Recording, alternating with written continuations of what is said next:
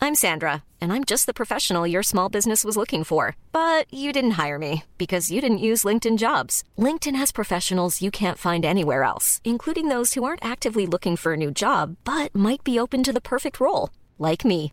In a given month, over 70% of LinkedIn users don't visit other leading job sites. So if you're not looking on LinkedIn, you'll miss out on great candidates like Sandra. Start hiring professionals like a professional. Post your free job on linkedin.com slash people today.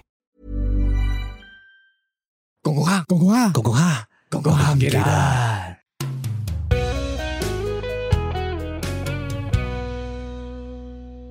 都係 B 老師说非洲非非洲洲中醫故事唔唔好啊係，诶，佢係非洲之龍，佢係非洲之龍咯，佢係飛行者，收嗲啦，呢啲冇人會傾入嚟嘅呢啲， 非洲之龍咯，諗埋睇好唔 juicy 嘅 名，就我係見到都唔想撳嗰啲名 嚟嘅。直接 skip 咗，非洲皇帝啦，非洲小皇帝啦唔。得啊，非洲之龍啊，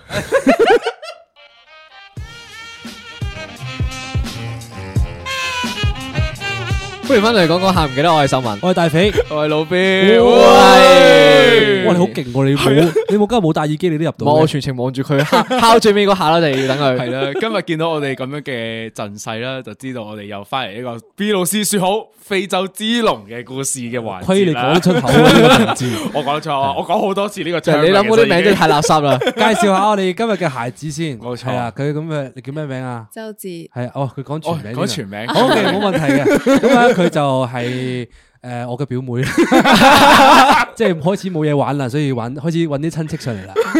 下一集 OK 就係大表妹啦，大表姐、下一集大就係表哥大啦表、親生阿哥嗰啲全部攞晒 O 上 K，嚟。咁咁點解佢會出現喺度咧？咁係哦我哋個題目都講過非洲之龍啊嘛。冇錯，咁啊，事完咧呢個人咧，佢 就我上一次屋企食飯嘅時候咧，嗯就聽到佢啲屋企人啊就話：，誒，我表妹去咗非洲，我就喺心諗吓 吓，佢去做咩 啊？做石油啊，係咯，會點會發生啲咩事嘅咧？咁啊，我就覺得好好奇啦。啊，咁我覺得大家都會對非洲呢個國家有興趣。冇錯。啊。咁啊，請咗佢上嚟同大家講佢喺非洲嘅故事咯。 OK，好，咁我哋知道啦，少少背景喺上面咧，係你係讀中醫嘅喎，嗯係啊係啦，咁我哋由開始就係真係由你本身咩人開始出發啦。咁點解當初一開頭嘅時候會揀中醫嚟讀咧？誒，呃因為覺得有趣咯，嗰陣純粹係，因哦為其實我冇一點諗即係誒前途嗰啲，但係啊純粹覺得好似幾 fun 喎咁樣，跟住中學又讀中史，又讀擺我嗰啲咁樣，但係中史跟住就關呢個中藥事好似唔係好關事喎啊。因為咧 中醫咧學好多哲學嘢，之後咧，哦哦之後咧佢要你即係形而上學啊，即係之後又有嗰啲咩要學國家學說啊，即係全部都有，即係佢唔係齋醫個人啊，即係佢嗯係成個世界觀咧都要教晒你咁樣。即係儒家、道家嗰啲都會讀埋係啊。哇哦佢係非洲之龍有趣啊咯，呢誒因佢為佢係讀嗰個道係家帝多王咯學嚟噶嘛係。啊，所以就但係係而家就好辛苦啦。啊即係因為好多嘢要背，我頂啊係咪？因為係要好多嘢背定係點樣係係啊，好多嘢要背，同埋因為你要重新改變你嘅世界觀，即係所有嘢都係戲啊，乜鬼嗰啲咁樣，真係好嗯喂好好圓啊難搞平時唔見係，到我細細個有睇呢啲嘅啦，我睇《火影忍者》嘅時候，講啲查克拉嘅。書啊嗰啲咧都有拉手講指嘅啊戲啊，嗯嗰啲戲啊，點樣變超過撒亞人啊？再加埋啲憤怒入去咁 樣，我都有學過呢啲啊。但背藥材名都好辛苦喎，其實。你係用英文讀噶嘛？喺香港讀書嘅本身係啊係係啊係啊係啊，嗯中大讀，但哦係明白佢係有即係我哋有西醫科有中醫科咯嗯，哦中醫科就用翻中文讀啦，跟住有啲 professor 係大陸人啦，跟住所以就要聽普通話 lecture 啦。哦但係我哋都要讀啲西醫科咯，即係 pathology 啊、physiology 啊、anatomy 嗰啲咁樣，即係所以嗰啲就用英文讀，即係嗰啲就唔使背中啊文。真係啊 見到啱啱啱啱咧，我喺度聽嘅時候咧，我眼尾啊瞄喺嗰兩個噶嚇嚇，唔係，等陣先，等陣先，你知係咩嚟嘅咩？我最叻嘅英文字真係 Panadol 啦。我都唔識噶，啊 但係我覺得啊哦，喎係啦，嗱，即係總之好有趣啦。喺聽我哋讀中醫嘅時候咧，原來仲要讀埋其他啲人文社科嘅一啲元素嘅。我想知呢個係咩？係咪因為中大嘅原因咧？定係其實 BU 我知 BU 有得讀噶嘛嗯？CU 有冇得讀噶？有中有醫有都有，佢哋呢三嘅間係係啦，佢哋嘅形式係咪同中大有啲唔一樣嘅？中大係出名係啲老師係着重嗰啲咩經典嗰啲多啲嘅，經典跟住即係經典，即係嗰啲古書啊，即係佢哋真係要跟翻中中國本身傳統嗰啲，即係但係啲人就會話即係唔中意浸大嗰啲啊，因為咧佢哋係 double degree 啦，即係佢哋係我唔記得，即係 biomed 之類啦，佢哋另外 degree，即係所以佢哋就會偏西醫嗰個 direction 多啲，即係所以我哋就要多啲呢啲咁樣嘅。因為我本身咧，我以為你係讀中藥嘅，咁我想問中藥 讀中藥同中醫係有咩分別嘅咧？咪讀中藥，你係唔會 Pharmacist 同埋醫生係啊，即係你嘅好分似別啊 pharmacist 同埋醫生咁咯，即係你喺藥房做，或者可能你係做嗰啲，即係我之前讀到個中藥 course 咁樣，即係佢係可能去誒監定啊，或者做政策啊嗰啲咁樣，即係應該係嗰啲都有㗎哦啦。幾得意喎，原來鑑有呢個定分別啊，係啊係啊唔同㗎。 O K，嗱，因為你讀得中醫咧，你當初嘅誒 D S C 成績，你讀 D S C 噶嘛，應該係啊係啊係咯，都唔差噶啦。乜嘢啊？咩讀 DSE 㗎嘛？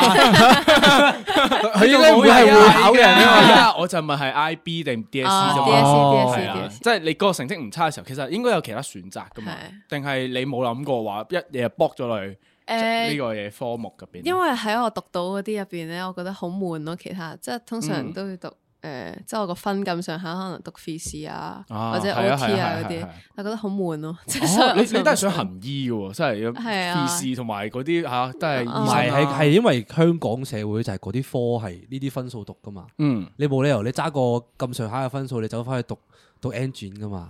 都唔係嘅講咩啊同埋 AI 嗰啲我我等係我講咯，即係因為我知道有啲 friend 咧，即係同你嗰個 background 差唔多，讀嘅科都係中史啊、成啊開始出身，佢都係走去讀 journal 啊、social science 啊之類嗰啲，冇問題嘅。妖我我文科佬我我嗰時我嗰我我學校嗰兩個係其中兩個狀元走咗去讀 hotel man，含晒撚啦依家而家啦，唔知唔知做咩去咗，唔知去咗做咩。係不過唔緊要啊，即係你你真係都係想行醫嗰樣嘢之後咧，我哋就翻返去大主題啦，就係話你去非洲啦嗰件事啦，兩件事其實係冇乜關係嘅，單純係認識下你有嘅啲少啫少呢個係 information 咁樣。啊 唔係純粹我想知道中醫讀咩啫。係原啊來我要即讀埋啲倫理哲學唔係啊，你嘅。係連佢讀中醫你都唔知啊！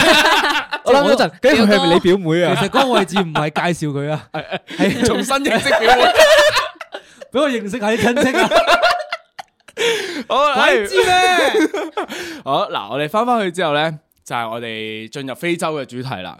咁、我哋呢條線咧都分得好好嘅，就係點解咧？就係咧，我嘅本身咧讀 master 嘅時候咧嘅一個 physics project 咧，都係做關於非洲嘅嘢，所以咧我哋兩個都知少少關於非洲嘅元素啦。而我哋係啦係啦，我哋今日個呢條線以外嘅座位咧係有少少思考嘅原因嘅， 啊智商智商擔當，有睇過有睇過老顏嗰集就知我哋兩個啲智商有幾撚高超唔啊！係嗱，呢邊係啲猴子啊，咁我哋呢邊係啲城市人啊。我哋啊，非洲有冇電㗎咁樣？ 好咁咁嗱，你睇到啦，咁呢邊嘅人咧就係一啲即係有對非洲嘅認識啦，或者少少啦甚至去過非洲嘅人啦。咁我哋呢邊就係一啲覺得非洲係啲好落後嘅地方啊，嗯即係我相信。有八十 percent 嘅人都會覺得呢樣嘢嘅，即係覺得啲非洲一定係啲村落啊，啲食人族喺度啊，係即係嗰類嘢啦。嗯係。有冇水都唔知 啊！我哋今日就係嚟聽非洲有啲乜嘢咯。 OK，嗱，我哋由一開頭開始啦。點解你會選擇或者誒、呃你邊度知道有個機會話誒、欸可以去非洲度去行醫喎咁樣咧？其實咧就係、我本身今個暑假咧係想去第度先嘅，但因為唔夠時間啦，所以我第哦就度，想第二度，哦第二 度，第二第哦到啊諗啊咩島 嚟？揀嚟嘅，唔係啊 我真係聽唔到。好咁跟住咧，誒，跟住之後，因為我冇時間，因為我中間有個比賽咁樣啦，嗯要去首爾，跟住所以就諗住即係誒，會唔會去一啲冇去過嘅地方？嗯，跟住之後就去咗非洲，咁首爾有比賽，咁你係咩比賽？係啦，我就想知哦呢哦個誒 choir 哦 choir 比賽，佢唱歌哦誒七七月頭嘅時候，果然係今日係一個啊好，作為我重新認識佢嘅一次，表哥好多嘢，好多資訊入咗嚟啊！係啊，仲要唱 choir 添喎，咁你咁你本身係想去邊度？啊係我原本想去誒中南美，我想去墨西哥、秘魯、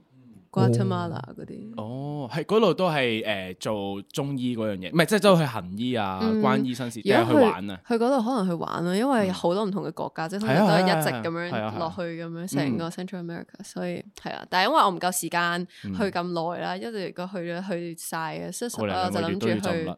係咯去非洲試下去生活一陣啊。因為我係去嗯咗六個禮拜，即係所以我係喺同一個地方都幾耐時間咯，即係真係可以。好似體驗 local 嘅生活咁樣，即係所以就想試下去啲奇怪地方。嗯，即係你自己揾個 program join 嘅嗰陣時係啊係啊係哦啊，喺網上面 search 嘅 啫。笑咩？你無啦啦，我我聽到佢講奇怪地方呢啲 keyword 咧，係咪即刻就有少少認。人哋講其他地方 啊，你唔 好你唔好咁 racist 先啦。 全部都龍仔嚟嘅，龍的傳人啊！好嗱，咁咁你 join 咗個 program 嘅之後咧，你係上你係上六月七月嘅時候去定係？因為我知你琴晚先翻嚟嘅，係啊係啊，好勁啊！而即家啲刻後出生現咗喺呢度好啦。有體力啊！ 係啦，你係六月七月嗰陣時已經去咗啊嘛。我係七月頭嘅時候飛咗首爾先，啊喺喺嗰度一個禮拜，然後直接喺首爾嗰度就飛咗去 OK 誒肯亞嗰度。 OK，嗱，你可唔可以解釋下？嗱，我知好多觀眾咧冇諗過話去呢個地方旅行啊之類嗰啲。如果我哋誒四香港人啊去非洲嘅話咧，你係去 Kenya 啊嘛，成個轉機嘅流程啊，會大約係點樣嘅咧？佢嗰、 個其實咧正常咧係應該去翻杜拜嗰啲嘅，但係咧我就貪平啊，嗯因為我冇 錢啊，跟住所平以 價玩法，所以咧我就買咗即係轉大陸機 OK 嘅機票啦。係但係成個流程咧就好 shit 嘅，所以咧就唔好買唔好買大陸嗰啲航空啊，唔但係該。好正常啊，因為呢啲長途你坐咗幾耐啊？嗰個飛機大概啊，但廿零三個鐘，唔係加埋應該冇加埋 layover 可能差唔多廿個鐘咯，廿個即係鐘。你當成即係喺飛機上面嘅時間可能係十六個鐘左右。因為我哋嗰時喺我哋我哋我哋喺冰島翻嚟咧，嗯我哋都係因為我哋又貪平啊嘛，跟住我哋搭咗三十個鐘頭飛機，誒我哋腰骨又痛啦，又冇沖涼啦， 冇好痛苦啊呢個感覺。唔得所以我啊，明白你真係我會嘅。死啊嘅，坐到八個鐘嘅時候，開始 feel 到條腰咧唔得啦，我下瞓極都未瞓完啊， 成程係機醒。咗咦仲未落機嘅， 仲嗱，咁你搭咗二十幾個鐘飛機之後啦，去到 Kenya 嘅時候咧，你係落機係喺大城市定係？係啊，我係喺首都 Nairobi 嗰度。哦，Nairobi 嗰度，喂，嗰其實咧，就我所知咧，因為好多誒、呃、國際嘅機構咧，都會 set 一啲總部，即係非洲總部喺嗰度，即係嗰啲誒聯合國 X X 嗯 X 嗰啲咧，全部都喺晒嗰度，所以嗰邊係治安係算唔錯嘅，即係對比係其他周圍國家嚟講。我正想問一個問嗯題就係佢去之前，屋企人有冇擔心？誒呢、個都係你啲喎爸爸媽媽啊、姐姐啊嗰啲咧誒、，呃其實咧，我阿爸咧係即係佢佢冇話唔俾去咁樣，即係但係佢咧就即係成日都喺度問我，即係點解你要去咧？即即係佢 就會陰啲陰啲咁樣就即即係你自己諗下咯。甚啲甚啲又唔想你去，但係又費事明面阻止你咁 樣。啊係咁阿媽咧，阿媽有冇阻止 你啊？阿媽就係擔心咯，但係佢話唉，即係我都知你要去嘅啦，即係所以就唉，就去啦哦咁樣。即係但係就一路，即係我一路去嘅時候，每一日都係我要報告我做咗啲咩。如果冇報告，跟住我老豆就會即係 text 我，點解成日都冇你消息嘅？因為因為好恐怖噶，如果你你個女無啦啦去咗非洲，非洲係啊最咗一個月喎，係啊我唔係我走咗七個禮拜，係咯計埋首爾，哦個所以零就月，嗯哇，突都然好間耐消失咗喎喎啊！幾多個鐘時差？五個鐘，五個鐘四五個鐘嗯，你嗰度就五個鐘。OK， OK，好嗱，啊你返去返嚟到嗰度落之返後地啦 OK，落咗地，一一落咗誒機場之後，第一個印象會係咁樣，係點樣咧？因為機場俾人嘅嗰個感官即係就已經係好唔好唔同啦。每個每個地方嘅機場都好唔同噶嘛。好慢咯。因為咧，其實咧我係朝早到嗯啦，然後其實呢條龍唔係好長啦，但係唔知點解等咗個幾兩個鐘先可以過到個 customs 啊。嗯跟住佢就超級慢啦，同埋我出咗機場之後咧，佢有一個我覺得係成個肯亞都係咁樣啦，就係嗯咧佢哋好中意喺叫你搭的士。誒之後呢哎點解咧，係唔係？即係佢一一出到去咧，即係攞完行李一出到去咧，就會好多人喺度問你啊，要唔要搭的士？要唔要搭的啊士？即係就算喺市區都係咁咯。即係可能我啱啱喺架巴士落咗車咧，啊隔離有個的士司機咧 就叫再我上車上的士。 非洲啲的士服務好好啊，對比去香港嘅話，香港人你唔撚坐咪唔好撚坐唔咯。係， 全部都唔去啊！唔係啊，唔係啊，唔過海啊。 係啦，嗱，啱啱就講咗一啲佢個 surface 上面嘅嘢啦，我想知個機場俾你嘅感覺係點樣？好光啊，好落後啊，定係話誒其實都比想象中好喎咁樣咧？嗯，設佢施上邊啊，咪紙皮搭㗎，佢比較 屌你啦！我咁樣歧視人得唔得啊？ 人哋嗰邊好好噶，唔係，我覺得我我去咧，同我翻嚟嘅時候對個機場係唔同印象，因為我嗯我我去嘅時候咧，我攞行李嗰度其實覺得咧都幾簡陋咯，嗯哦即係你已經望到出面啦，即係你係我明你意思嗯即係你好似唔係喺個機場入邊咁咯，即係同埋佢一出去佢就係露天咁樣啦，就係好多車啦，同埋好多的士啦，啊，即係所以就係咯，好似好簡陋，但係就走嘅時候見到咧，去即係 departure gate 嗰邊咧係係即係多好多嘢咯，即啊係會似翻一個國際機場多啲咯。嗰邊係起好咗啊，呢邊邊係被欺係負唔係啲啊？鐵皮屋哦咁樣。呢個係 design 嘅問題嚟噶嘛，因為你落機嘅時候咧，你你就係想話快啲去嗰個地方啊嘛，嗯所以佢縮短咗成個行程咯，就係令你快啲攞行李就走出去感受國家。咁你你要離境嘅時候，咁你想留喺度快啲消費多啲先啦，屌留翻啲錢喺度啊嘛，呢個 design 原因嚟嘅呢個。不好過啦，係啊係不啦，過我有個 friend 咧，佢一落機嘅時候咧，可能係機場問題啦。佢一落機，去等咗兩個鐘行李咧，然後仲要停電咯。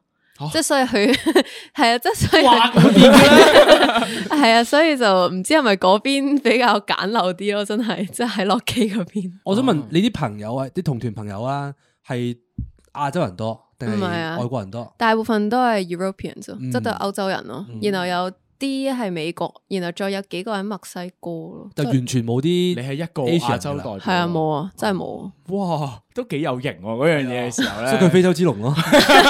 亞洲代表嗱，你一出到去之後咧，係有人接應啊，定係點樣？定係你要即係揾方法上嗰啲的士去揾一個 hostel 咁樣㗎？其實一開頭咧，我以為係騙案啦，因為咧，咁你即係夾住開個身啊！ 因為咧，即係 suppose 咧，我就已經同咗個機構講，佢係包機場係接送嘅，我已經同佢講，即係我七點到咁樣啦。跟住咧，我由喺等緊 customs 嘅時候，我已經開始 text 佢話，哦我已經落咗地啦，而家等緊 customs 咁樣，係一路咧全部都係單剔啦個 message，好驚啊！其實都有啲慌嘅，啊人生路不熟。 仲要仲要啲的士係咁喺度叫你去搭，即係但係你又知其實有人嚟緊，你又唔知係咪真係嚟緊，當時好多 information，係啊，即仲要係所以語言上面通唔通㗎？誒，佢哋係講英文嘅，佢哋係講英文即係佢嘅，哋國家嘅法定語言係英文嚟㗎。佢哋嗯係有兩個語言咯，即係佢係本土語言就叫 Swahili，嗯然後但係佢全世界都要學英文咯，嗯，即係所以佢係有兩正常啊呢個係兩個語言嘅嗰咯。邊會唔會推崇學普通話㗎？Kenya 嗯啊多唔冇，多佢大陸？佢好多大陸人嗯，但係啲大陸人咧，淨係住喺自己個 community 咯，即係佢唔會 China Town 哦咁係樣。係啊，即係佢唔啲。即係啲人成日都聽話好多中國人啦，嗯即係啲 local，但係佢哋其實冇乜點見過佢哋咯。咩啊？做 咩指住佢？指住我指住阿文 啊？嗰啲去到住 China Town 嗰啲，你你同我一齊住 China Town 噶，你唔好講到你好似好深入人哋文化咁樣先 啦。係講起講唔知點解突然間我諗起一樣嘢啊！你咧喺嗰度係咪有幾個名㗎？係係係啊點，解會有幾個名嘅？一開頭係佢哋幫我改咗一個名先，即係因為我個機構嗰度咧，佢個 office 嗰度全部都係 local 咧，跟住就同佢哋傾偈，跟住就幫我改咗名。嗱，跟住之後去咗一個 orphanage 嗰度，即係啲孤兒院咁樣啦，俾啲小朋友住，跟住同佢哋傾偈咧，跟住同佢講話，哦，我有呢個族嘅名啊，跟住佢就話，哦，咁我都俾個我嗰個族嗰個名你啦，咁樣，跟住所以而家有四個名， 唔好輸。可唔可以可唔可以可唔可以講一次你啲名嚟聽下？好得意喎！你啲名我係 Chebet、Achieng、Mumo、Wanjiku。哦分開四個部落嘅，係啊四個部落係有四個部落。嗱，因為咧，就我所知道，非洲嘅城市架構啦、系統咧，其實同我哋呢啲咁嘅已發展地方咧係有好大嘅唔一樣嘅。嗱，佢哋唔係話一個政府咧就 control 晒所有嘢噶嘛，而佢哋係由酋長啊、部落形式嘅生態去即係管理一個地區咁樣啦。你可唔可以講下話當時即係譬如話，因為你有四個名，即係代表你 at least 都見過四個部落啦，每一個部落大約個感你覺會有啲咩唔一樣，網羅晒所有部落㗎喎係 咯。其實咧有一個咧，我係唔知佢係咩部落， 我唔記得咗個名咧，因為好難咯。 系啦，係啊，但係佢有即係我我叫 Chebet 啦，Chebet 係 Kalenjin 嘅呢個嗯族或者部落咁樣啦，跟住佢係出名係跑步快咯，诶，即係啲人跑步咧就係 Kalenjin 即咯係。睇奧運嗰啲即係嗰我啲師兄就係呢個部落出身，我嗰嗰個個有機會啊 friend 都係隻手腳係超級長，跟住好哦高，啊所以。運動型，哦跟住另外 a c h i a n g 咧就係 Luo 呢個嘅部落啦。 係咁佢出名啲咩咧？唔同，因為其實我唔知係咪真噶啦，因為係 Luo 嗰條友同我講，佢係咪喺度同我講啊嘛，即係我哋係最 romantic 㗎我哋 说好 Luo 故事， 好似打機咁咧，每一個部落都有特性咁 樣。法師竟然係 romantic 嘅 Romantic 特性喎。係，但係唔知係咪真。嗯，跟咁仲有住咧，仲有 Wanjiku 係 Kikuyu 呢個部落啦，嗯但係就唔係好知 Kikuyu 係點啦，純粹就係咧，我知道有好多 Kikuyu 喺我住個附近咯，因為係我搭巴士嘅時候，佢司機即係見到我呢啲咁樣嘅 Asian Asian face 咁樣啦，跟住就會同佢講話啊，我哋走之前我都要教識你講 Kikuyu 咁樣，即係所以我就見到好多呢啲 Kikuyu。哦嗰啲一般冒險家，冇冇特性嘅呢個 PC 啊，咁仲有最後一個就唔記得佢叫咩係我唔名啦，記得咗係啦，但係佢嘅特色係啲乜嘢咧？嗰個就啲 射箭好勁啊，嗰 啲遠程攻擊，我真係唔記得，因為咧嗰 陣唔係好熟。其實係真係唔係好熟，係真係咧。其實我哋係玩緊掃毒嘅時候，佢無端端喺度同我講話，哦等先等先，你你嗰個係係 Sudoku 嗰個數獨啊嘛，係啊唔係係啊攞支 槍入去，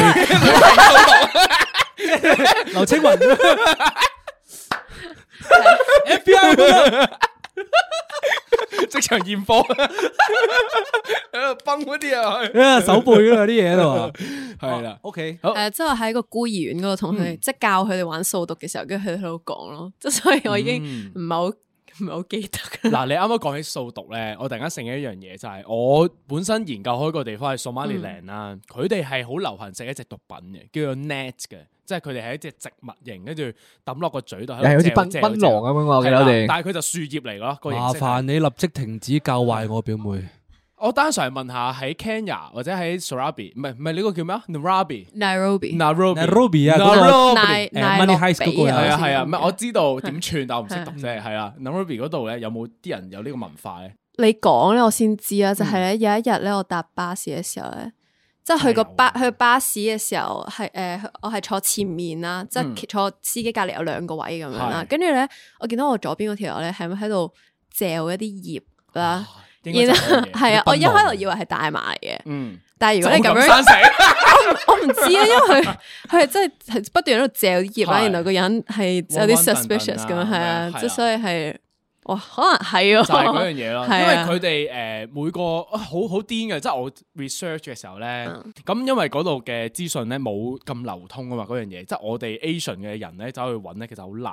咁我哋睇 YouTube 片啦，咁有啲人 walk through 即係成個 city 嘅時候咧，即係啊見到有啲有啲男人咧，晏晝兩三點就開始坐喺度，好似嚼啊嘛係啦，跟住掹住佢好似好似樹熊咁樣喺度食嘅葉，佢心諗咩嚟？嗰啲咩過著啊誒，hello my brother 咁樣嗰 啲咧，咁我覺得好怪喎，咁我就走去 wiki search 啊，呢個係咩嚟咁樣就，即係發現佢哋嗰度就叫 KNAT net 嘅一個樹葉，啊啊即係佢哋當地毒品嚟嘅。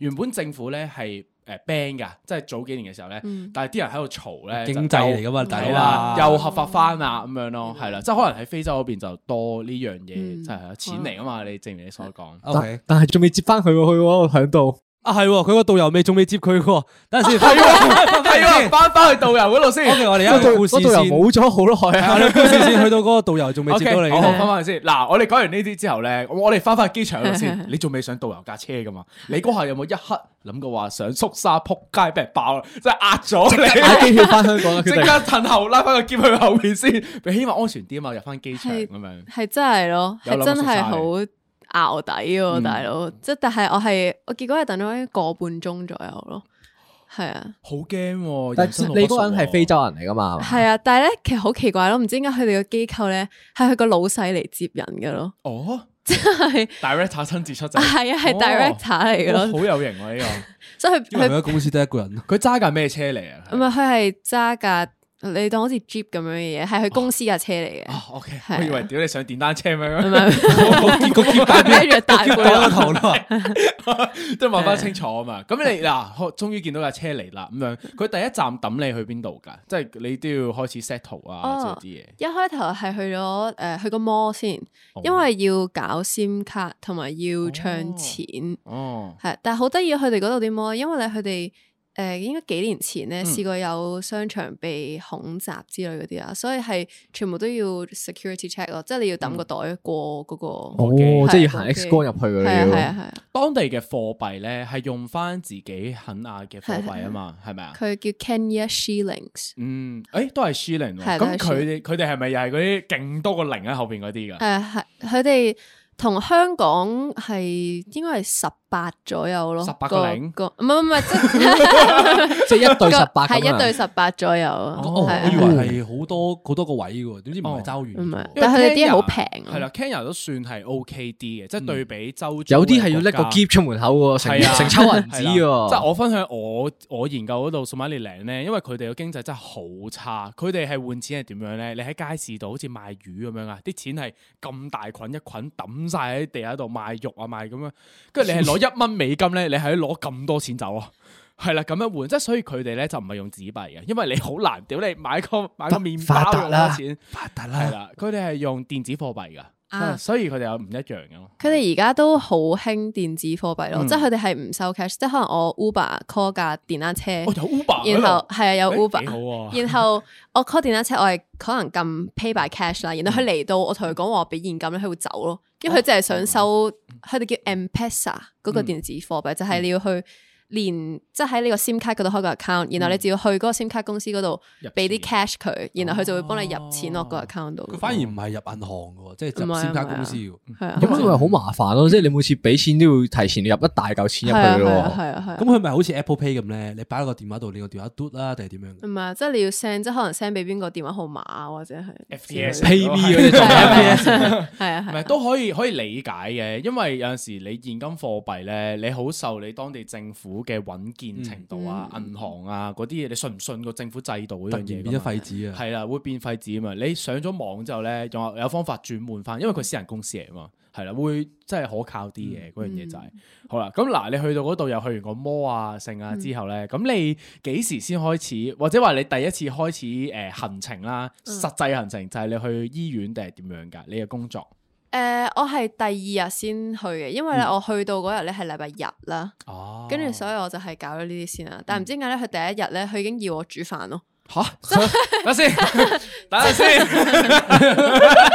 點解你煮點解飯無啦啦嘅會叫你煮飯？即係你？請工人嗰佢佢 邊。係我係住喺佢屋企嘅個 director 屋企，因為佢個 home stay 就係佢屋企咯。哦個事情越嚟越吊軌啦但係唔係請咗菲傭，我聽埋落去先。唔係啊奇怪嘅地方，仲要我唔係真係住佢屋企咯，即係所以我好快就搬走咗 OK 去另外一個地方，因為咧佢係話咩呢段時間因為好多義工啦，所以佢屋企唔夠房啦，跟住佢就喺哦樓上嗰度咧就借咗人哋間屋，借咗兩間房，哦，但係咧佢冇同我講嘅， 啊佢咧就咁帶咗我上去咧，跟住就抌咗我喺嗰度啦，跟住我又唔知係人哋屋企啦， 我又唔知係即係點啊，我咩都唔知 啊，即係好陌生 人喺淆底度。行過，呢個真又係邊個？真心喎，仲要咧嗰間屋咧只狗咧係不斷吠我啦，係啊跟住就係好拗底 咯，唔知頭唔知道乜都，語言又唔係話太通，突然間俾人抌咗去其他地方嘅，有啲係咬啊 呢會。個真係幾好食。佢係住 apartment 定係 house 嚟嘅？嗰個係佢係 apartment 啊 apartment，，高唔即高係嘅當地啲 building？其實正常佢有一啲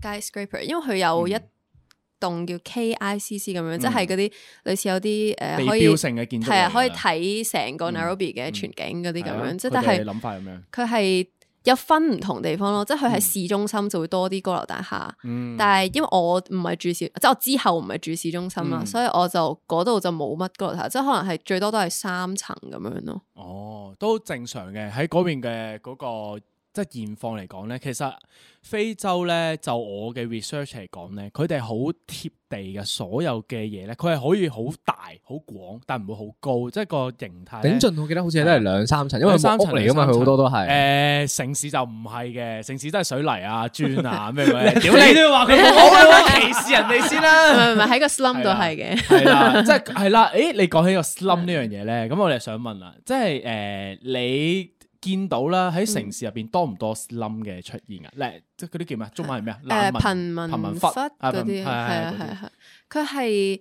我做嘢嗰度咧就叫 Kibera slums 啦，佢係全世界第二大嘅 slum 咯，應嗯第該一大啊係嗯咪巴西？巴西係第一大應該係巴西，然後都真係幾大咯，即係你當好似成個區咁樣嘅咯嗯，即係所以係。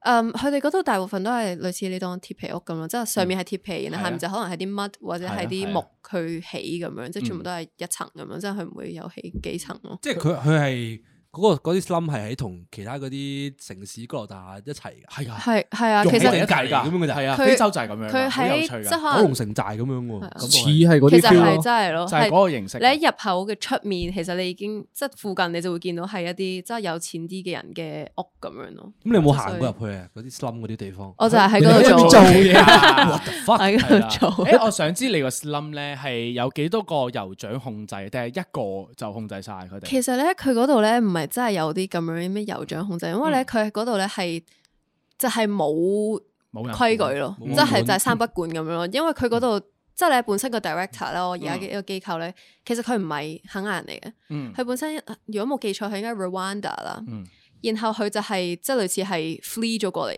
然後就喺呢度即係長大咯。即係所以佢就係呢度就係乜規矩都冇，即係冇法律啊，乜都冇咁樣咯。你知唔知點解會有嗰啲即係咁嘅形式嘅 slum 啊嗰啲？佢有冇聽過佢講啊？即係 director 有冇講過啊？嗯，冇乜咯，但係佢就係話，總之呢度就係冇規矩，就係、所有即係生活唔到下去嘅，係就喺呢度 survive 因為咯就我所知咧，點解會咁喺城市入邊突然間有錢有錢就勁一大劈窮咧？嗯有錢有錢咁樣咧，係因為誒、呃非洲一直都內戰噶嘛，即係好多。嗯你如果你打開係 Google Map 睇嘅話咧，佢哋啲國界咧唔係實線嚟噶，全部係虛線嚟噶。即係隨時會更換個冇總統嗰啲咁嘅錯即係嘢講緊咯。話你呢年同埋下一年呢兩個月咁樣就又打完內戰，條條國界又推前咗咁樣嗰啲咧，即係其實係因為好混亂嘅政局咧，嗯所以嗰啲人咧係好多難民嘅形式㗎，同埋即係一嚟係戰爭啦，二嚟係天氣啊，即係乾旱你做唔到嘢，你咪要走咯咁樣嗰啲水啊，好多原因就令到啲人就係其實攞住家當就搬嚟搬去搬嚟搬去，咁最簡單係咩啊？佢住唔起 apartment 㗎嘛，咪就係 slum 咯。就會形成咁樣嘅，即係個生活結構形式咯。但係你就我行所 slum 知嘅時候冇得話好驚啊，或者有啲危險咁嘅感覺 啊。係咯，其實咧係 感受嗰啲即係咧理論上咧嗰、個機構就係咧，總之佢會誒、呃陪你行，即係總之你去邊都好啦，佢都會帶你去行啦喺個 slum，因為佢哋話危險啦。但係就係佢哋驚過我咯，即係 就 係，都係係嘅啊， 見帶你即係可能佢過嚟哋係，即係可能有啲人覺得 intimidating，但係我好習慣啦，就係佢哋咧好中意同你 say hi，嗯即係佢一經過就會同你講 mambo 咁樣或者係 hi 咁樣 Mambo， ，mambo 就係 Mambo hi， Mambo 就係係啊，哦，OK。 Mambo my friend， One b o one friend，你覺得佢哋嘅人咧係咪好熱情嘅？即係對比之下，其實咧一開頭咧，我係覺得佢哋有啲靜啦，因為咧。嗯誒、我發現肯亞嘅男人咧講嘢偏細聲，我成日都聽唔到佢哋講啲咩。竟然係咁嘅。你好啦，你唔好再覺得我係一個肯亞人啦，好 唔好啊？一個口下嘅男人，咁樣咁樣，你你係因為佢哋慢熱啦，定係點樣？係個個都係咁樣，定係你接觸到嘅係咁嘅情況嗯啊？，我接觸到都唔少，都係講嘢真係會比較温柔啲咁樣，即係哦講咁樣講嘢咁樣。 係啊，但係佢哋係多嘢講嘅，啊即係佢哋係好 friendly 嘅，因嗯為其實 so far 我喺誒、即係我冇冇好多被騙嘅經歷啦，即係都嗯佢有啊哋啦，都冇好多啊啫，都有。轉頭講呢可以個。 係，即係佢哋，即係可能我搭巴士咁樣，我係唔識搭嘅，我係要問啲 local，即係哦呢架巴嗯士係去邊㗎咁，即係佢哋 so far 都冇呃過啦，或者問幾多錢咁樣，佢哋都係好 friendly 咁樣嗯幫我，即係或者可能個個司機唔找錢俾我咁樣，即係隔離啲人都就會會幫幫我咯，手係啊，即係所以就佢哋全部都好 friendly 哦嘅你。可唔可以形容下個喺當地搭呢啲公共交通工具咧？即係有巴士揀，仲有冇其他嘢揀㗎？定係冇㗎啦？都係其實基本上就係電單車嗯或者係呢個，或者你係有錢嘅，你咪搭的士或者 Uber 哦 Uber 車即係咁 grab 樣咯， bike 咁 樣，嗰個形式咁樣一樣㗎，boat 咁樣係嘛？好，咁你誒可唔可以形容下當地嘅巴士係點樣嘅？逼啊，逼超逼。佢係通常坐幾多個人啊？即係幾大啊？即係你當係一架細嘅 van 仔，但嗰個係 van 嘅 size， 係高高 van 嘅 size，但係你要坐十五個人，哇！ 即係佢就係三個三個一排咁樣啦。即啊係但係咧，佢係會必多過三個人嘅，啊有時同埋如果咧佢唔夠位嘅話咧，佢就會係即係你 suppose 你喺啲位中間，你有位俾你行去後面咁樣噶嘛，係好係好窄嘅啫，本身已係經係。跟住之後佢就會，如果唔夠位咧，佢就會喺下面攞一塊木板，咁你係坐喺塊木板上面。或者可能有時咧係有小朋友啦，試過一次咧就係好多小朋友上車啦，然後咧就唔夠位喎，跟住咧就所以抱咧住啊就啦一人抱住一個小朋友，好好笑啊！喂即係啲人成日笑笑鳩咩印度巴士啊、印度火車啊、非洲 巴士嚟，非洲巴士都唔簡單㗎嗰我樣嘢。畫面就諗到咧，即係香港嗰只 Go Go Van 咧，係你啦啊前面司機兩個位咁，後面先得三個位咧，最尾係放貨啊嘛。我諗放貨都成十個人企喺度 咁樣打滿咗架你車。話十個都係 B B 嚟嘅，擺喺貨架嗰度。喂，我比較想知咧，因為我作為一個，我叫唔叫 racist 咧？我唔叫你嘅， 係你係。你我係我係想知佢啲衣食住行嗰方面嘅嘢多你啲。講起食呢樣嘢咧，我好好奇啊！啱啱佢講咗一樣嘢就係話，嗯你落地要煮第一餐，咁其實你煮咗啲咩咧？嗯番茄炒蛋，咪咯落地第一餐咧，我係因為咧去即係我落咗地冇咯，即係總之搞完 SIM 卡嗰啲之後啦，我翻咗去我房度啦，跟住就啊你唞一陣之後啦，我想帶你去 China Town 咁樣，咁我就諗住啊，即係都好嘅，即係去睇下咯，即係如果我 homesick 嘅話，咁都可以有啲地方去啦。跟住點知咧，佢帶我去 China Town 咧，就係帶我去 supermarket 啦，嗯跟住之後就係同我講話。今晚不如嚟煮啲即係呢啲 Chinese 哦 dishes 咁樣，跟住之後係咁就樣形式嘅，我嚇死，以為捉咗你去嗰個醫院，你喺醫院做嘢嘅時候，屌你幫手煮餸嘅，原來唔係佢一 行就擺低行李咧，即刻換圍裙。 廚房係中華小當家咁樣，整個炒咁飯你咁咁你樣。煮咗啲咩餸俾佢哋食啊？我我煮咗番茄蛋牛肉，然後湯麵咁樣，跟住加咗啲榨菜，即係總之乜都塞晒落去咁樣咯。但係嗰度買食材啲物價同香港比，你覺得邊度貴啲啊？其實對於我嚟講咧，我覺得咧差唔多，但係對於佢哋本地人嚟講就好貴。係，因為你來老爺噶嘛，嗰樣嘢屬於，同埋你中國資本喺嗰度嘅時候，你賣得呢啲嘢都想揾翻佢哋錢噶嘛，佢哋都有錢，所以冇所謂噶嘛，嗰樣嘢係。作為一個去外國唔會食米飯嘅人咧，收我係好想， 我係好想聽關於 local food 嘅嘢。好嘢，有啲咩係好好 local 好傳統嘅嘢食，或者你中意食嘅嘢咧？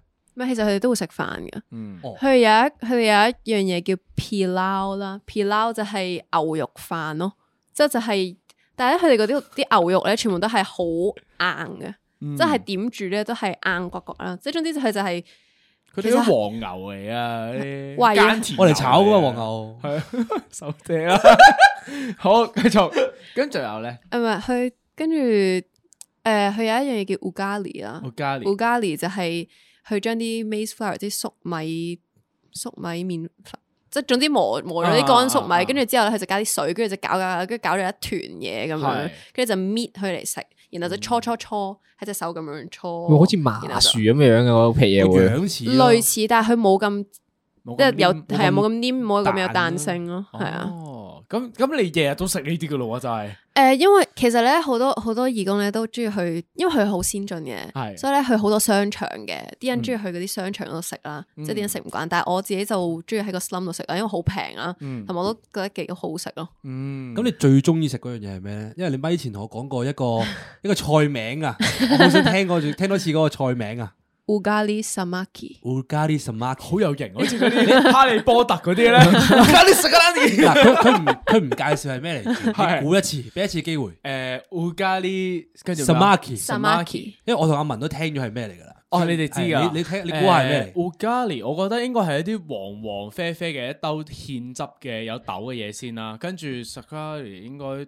一塊餅十啩蚊。完全佢係救唔關事你， 你調調轉晒，我調轉晒，Ugali 先係個因為 starch，啱啱佢哋哦點解你頭先嗰嚿麻薯樹啊嘛？哦，係喎， samaki 係魚，魚哦，食係啊魚啊嗰度，係啊有係啊河係啊流係咪啊？佢佢係其實基本上佢即係食魚同埋牛，嗯即係啲人就話佢哋佢個有 protein 豬肉啦，嗯但我一次都冇見過豬肉咯。係啊，即係所以雞就間唔中有咯，係啊，雞都算少嘅，就我知道嗰邊係。大部分都係牛咯，佢嗰度。但係魚呢個反而係 amaze 咗我喎，嗰邊係唔哦嗰邊都近海嘅，但係如果你喺你嗰個地方嘅話，係都要有一段距離嘅。係啊，即係我我佢都要嗰度就運唔過去近。係咯，但係所以佢啲魚係海魚定係啊河魚嚟噶？知唔知？唔知啊嘅，食唔出嘅，真係嗯唔唔我了肯解定。我淨係知我一定會去翻商場，係，因為佢嗰個魚係番茄魚， OK 係啊佢係番茄煎魚。佢但嗰佢度啲嘢水，辣唔辣啊？其實佢唔辣咯，佢一啲都唔辣咯，即係佢有啲汁啦，佢係落咗啲 spice 啦，然後佢哋本地人覺得已經好辣啦，但係我哋係一啲都食唔到辣咯，即係所以哦係即係唔辣嘅嗰度啲嘢，佢全部都係用番茄嚟煮嘅，基本上即係菜係用番茄嚟酸煮，定係點樣咧？甜哦佢佢哋就係用鹽嘅咋，佢哋即係佢唔加其他調味 料喎。 佢佢最多可能有啲有啲 spice 咁樣咯，但係嗯所有都偏鹹，因為就我嘅印象嚟講咧，非洲所有嘢咧，你望落去咧都係好樸素嘅。嗯嗯而嗰個最 colourful 一樣嘢係咩咧？係佢人本身好 colourful 咯，即係佢哋本身嘅啲衫衣着啊。嗯係啊，即係個性格啊，好熱情啊，所有嘢嘅時候咧，佢哋係即係反轉咯。即係譬如話 Asian City 咧，我哋好中意係色水，外邊啲嘢色水，自己個人就好 calm 咁樣。佢完全係另外一樣嘢嚟噶咯，係啦，即係我嘅了解啫。嗱，啱啱我哋講咗啲食嘢之後啦，嗯但係譬如話想去衣食住行啊嘛，你啱啱提一樣嘢嘅就話商場你一定係去商場食飯 噶嘛？你可唔可以形容下，即係當地即係有啲咩娛樂啊，或者話佢哋嘅商場係點樣㗎？會唔會有啲連鎖店，即係麥當勞啊、KFC 啊嗰啲度？啊其實有咯 KFC 係有㗎 KFC 咯，但係你啱啱啱你話冇乜雞食啊嘛，哦我都以為哦冇嗯冇唔呢係即係啲嘢呢 local local 係真係冇乜點食過嗯雞嘅，但係如果係真係好多其他嗰啲咩西式啊嗰啲餐廳嗰啲係咁，咁佢哋乜都即有。啊係其實商場係都先進噶啦。係啊，係啊，係啊，即係有 cafe 啊，有 KFC 啊，有得玩。你唔好搞到人哋好似好落後啊咁樣先 啦。你收聲啦！你啱啱先話人哋用啲木啊，揼屋出你見到我越，嚟，你見到越我越行越遠啊嘅離佢，加入我哋呢你邊進啊你進步緊 係咪我啊？嚇人嚟咁嘛，我講嘢好温柔啊。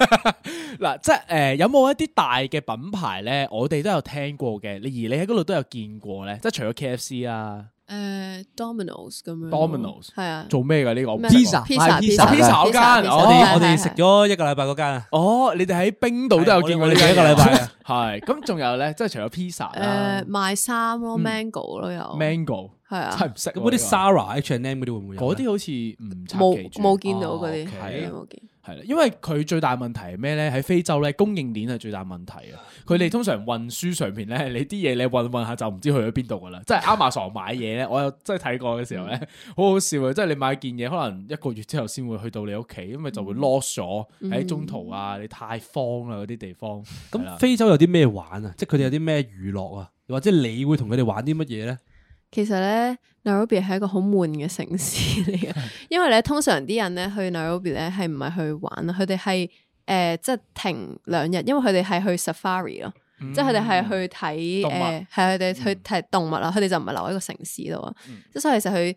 大路嘅咧就係有嗰啲咩 giraffe centre，即係你可以同呢個長頸鹿親 吻啊，或者係係啊，好好搞嘔心笑啊，呢所以我冇去到。 點跟住都要試一試啊嘛，係俾咯長頸鹿細咪一俾長頸細鹿奶兩啖都要噶啊 嘛呢你都個搭位。咗二十幾個飛，你都去到非洲咯飛機去， 好啊，咁都唔試下，都要錫埋落去㗎嘛係啦咁除咗喺嗰度玩，仲有啲咩選擇咧？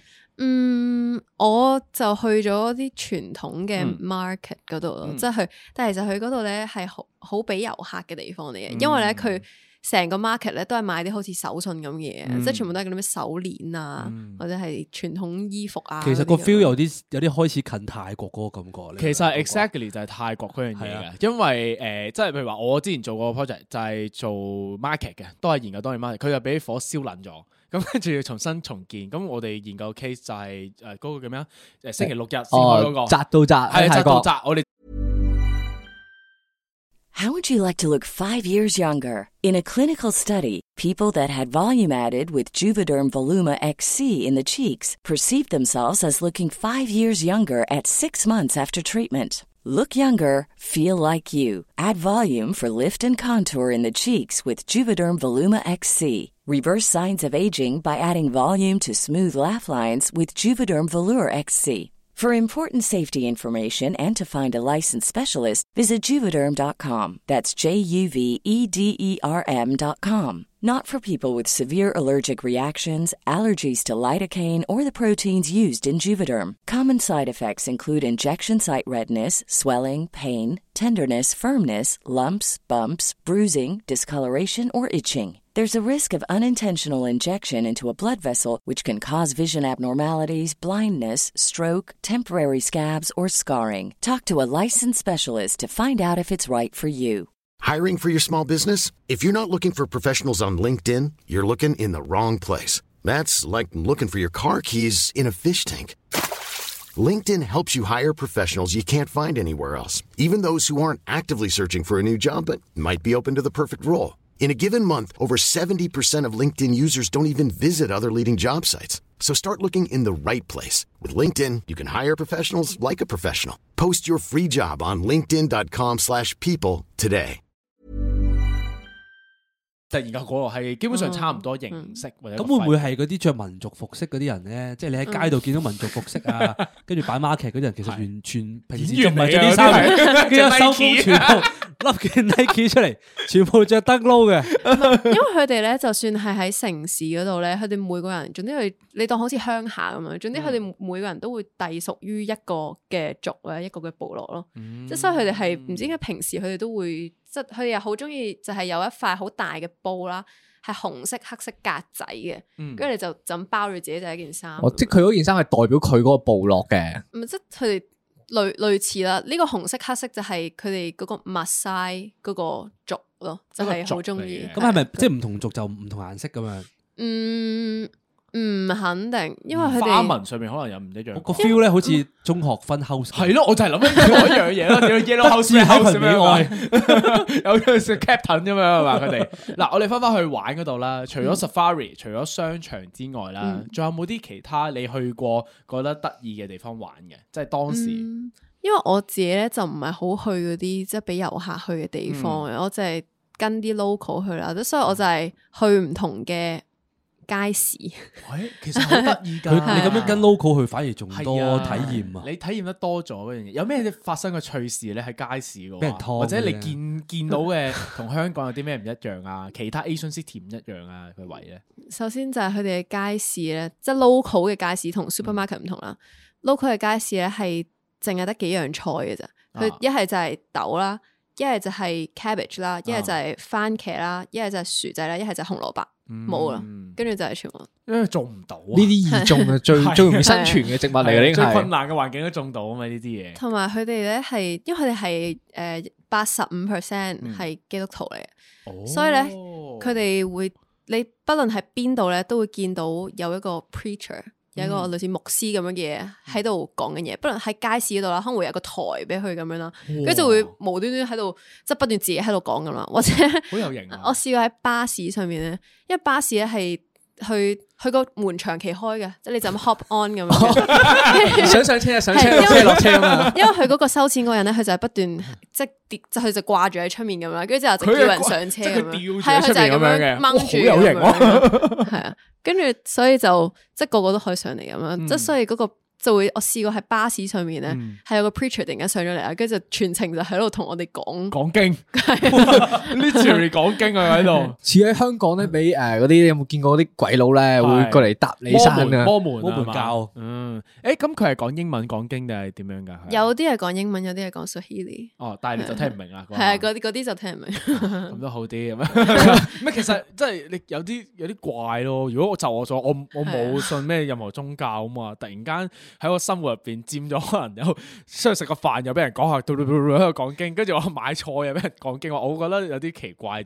即係就我角度。咁除咗話喺首都行下街市之外咧，有冇話去過邊度玩咁樣？即係外邊嘅城市咁樣。誒、呃我去咗 Mombasa 咯，係一個 Mombasa 誒、海邊城市嚟嘅，嗯即係就會有得玩水，即即係啲鬼佬度假嘅地方咁樣。竟然係多鬼佬去嗰度玩，巴 提巴提亞咁樣，非洲都有道教喎，係啊都呢樣嘢對我嚟唔差講嘅都好好新奇啊！呢呢 樣因為咧，因為咧，我都識多到啲嗰啲鬼佬 friend 咧，佢哋係好識去玩嘅，就係唔去嗰啲熱門城市，去啲好平嘅地方度玩咧，一樣體驗嘅咋。佢哋推崇呢個方向嘅旅遊噶啦。咁你去咗嗰度係啦玩咩啊？玩一啲乜嘢咧？哦，玩浮潛咯，去到嗰度，即係有有人教你嘅，定係你本係身係手係係，教？我我我唔識噶，以為佢嗰啲迪卡龍買嚿嘢就話自己識浮潛啊嘛， 跳落去 係啊。嚇，但係係咁樣嘅啫喎，浮潛唔係咁樣 係佢教你做啲咩咧？去完咁你驚噶嘛？用心諗㗎即即係係傍傍住住你，你。咁多唔多嘢睇啊？其實下邊定係淨係得啲沙啊靚唔？靚噶個海？嗯佢好靚嘅，因為佢佢綠色嘅個海，即係佢係好清見到底咁樣嘅嗯，。深唔深先？你嗰個位，嗯你去算玩嗰度，誒、呃我企唔到咯，但係嗯係唔係好深，但係嗰度有海豚睇咯。哇海豚喎。其實有人前幾日有人見到鯨魚添咯，但係我哋冇撞到咯。 哇，哇好正喎！突然間咁樣睇到，你有你係親眼見到定係聽人哋我講？見到誒，喺我遠見到處海游豚嘅，過啊唔係好咁近樣嘅啲好海近豚，添即係啊喺你係隔離游過咁樣嘅咯。已係經真係喺度見到嘅，但係鯨魚就冇見到。哇，正喎係咯，我覺得好正，貴唔貴？嗰度玩呢啲八百幾蚊，港紙，一係一日定一係日一個哦，一日即算唔算係貴包啊接你覺得送唔咯。算㗎，唔算玩水包包埋埋接送多啊，包埋接係送。你香港都六七咁百㗎啦，仲要唔係有接送啊乜乜實實嗰啲 OK，嘢。你去西貢咋？你香港冇海豚嘅，俾仲要八百冇嘢蚊睇啊！哦，哇，好好正喎！成日睇完咁樣，咁你玩咗幾耐喺嗰度？食嘢咧有冇唔一樣㗎？都係都係食嗰啲嘢食嘢嘅，嗯，嗰個城市因為海邊所以食海鮮咯，但哦正唔係正？誒通常都好即係貴嗰啲都好難食咯。都係得鹽啊，好調味啊！佢點樣煮法？ 椒嗯鹽咁佢樣唔係定係咩？又係咁樣又啊。係四風番堂茄炒蟹咯，好中意番茄又咯，係番茄炒蟹係啊咁樣。但係我食咗一個嗯好怪 食咗一個蝦係好食嘅，係啊上面有一劈啲椰子嘅汁咁樣，佢下面就係有啲茄感覺。诶番茄住又又係番茄， 唔係都係咯，番番 茄茄煮係咪隻茄汁蝦碌嗰啲 friend 咯？係啊但係幾好食嘅，幾好食哦。茄汁蝦唔碌係我我前面聽到 係咧，佢話有得睇海豚啊，係有話想去，鯨魚啊，呢真個係想想去。興奮咗隻眼啊，發咗光啊！ 你話屌你咩？全部嘢食又係番啊茄，即刻去睇睇場嗰個 位。OK，公共哈唔記得，诶，哎好翻到嚟啦，诶，大家記得 follow IG 啦，然後 like 我哋啲 post 啦，記得 comment 啊，诶，記得睇 views 啊，記得 share 啊 views 笑。最緊要最緊要咩啊？follow YouTube 啊，講嘢窒呢一個窒唔下，係呢個唔哦係我辦公啊，過嚟 唔係唔係太記得個流程啦，已經去翻到工啊呢個人士。上面做齊得噶啦，總之記得。係啊好，啦翻到嚟下半部分啦。 OK 我哋又喺個海翻翻嚟吓，你個嗰城個市心嗰度咯係。即係我我又想知道你嗰個工作工性質作嘅其實係乜嘢係啲性質，或者你可能平時個流程，一日可以一日會做啲乜嘢咧？嗯首先咧就誒肯亞咧，所有嘅嘢都好唔 organize 啦，好鬆散嘅組嗯織啊，所以咧基本上就係、誒佢、會話你想做咩就做咩咁樣啦， ，Follow your heart, my boy。 係啊，但係即係如果喺 clinic 嗰度咧，就 depends on 有冇 patient 啦，即係有冇病人啦。即係如果有嘅話咧，咁因為咧嗰度咧係喺個 slum 入邊嘅 clinic 啊，咁其實咧佢好即係好 hea 啊，即係佢唔會話咩哦，你要有啲專業資格你先可以做，跟住所以咧個你有醫心就得㗎啦係啊，係啊個醫 個醫生就會俾我做即係幫幫手，即係幫手執頭執尾嗰啲樣。咁所以其實係冇一個 routine，即係可能譬如話你九點鐘要打卡，跟住冇啊十十一點鐘要上堂，十二點鐘要出去幫手睇症咁樣，冇呢啲啊嘢嘅唔係啊喎。通常咧我都好準時嘅，通常我都十點就去到噶嗯啦。但係咧頭嗰兩個禮拜咧， 個醫生咧朝早就冇翻 工咯。嚇咁你揸大旗嘅咯，嗰個 位攞兩錢嗰 啲咩啊變咗賭檔田七啊、 因為賭我記眾得啊咧過嚟咁樣。 誒啲非洲人係 誒啲時間觀念冇差啊，佢哋有時會遲到或者係唔嚟喎。嗯，係啊就係係啊，唔好望咗先，嗰係你嚟㗎。五十步笑百步。咁如果佢冇嚟嘅時候咧，咁你會做咩咧？咁你我嗰覺度得就係即係有時可能我等咗兩個鐘之後佢先嚟咁樣，跟住就哦咁 OK，嗰段跟住就時聽間日就你係係點啊？即係都揾嘢玩下定 咁我就係同啲 local 吹水咯，因為佢嗰哦度有即係可能 reception 或者去啲護士咁哦樣，之後就同佢哋吹下水咁樣，但係真係冇嘢好做，即係可能你一開頭一見到一朝早係超多病人坐喺度啦，係跟住之後佢醫生冇嚟，跟住就會慢慢慢慢咁樣少咗咯。咁咁誒貴唔貴啊？睇醫生嗰度，如果以當地物價嚟講， 嗰度係唔貴嘅，但係咧，因為佢係細診所啦，所以佢好多嘢都做唔到，即係啲檢查都做唔到，好似 refer 去啲大醫院，所以好多病人就會係即係嚟同個醫生。攞紙嘅啫，其即係實吹水唔係佢唔係攞啲佢假紙唔係佢就要商量點樣可以揾一個平啲嘅方式去做，哦因為佢哋冇錢去大醫院嗰度做。哦咁即係係係啲小病小痛嘅人嚟嘅，多數都係。唔啊，即都有啲係即係可大能係病要大 痛。即係佢有一個靠係轉介 suspect 有腦膜炎，即係可能又或者個心有啲問題啊啊係嗯嗰啲之類，即係咩都有嘅。其實真係即係 cancer 都有，所以好 diverse。我好想知咧，因為我咧，我係好怕血噶 嘛，我媽都好怕血噶嘛。咁你有冇見過一啲好血腥嘅畫嘅面啊 case 入咗嚟咧？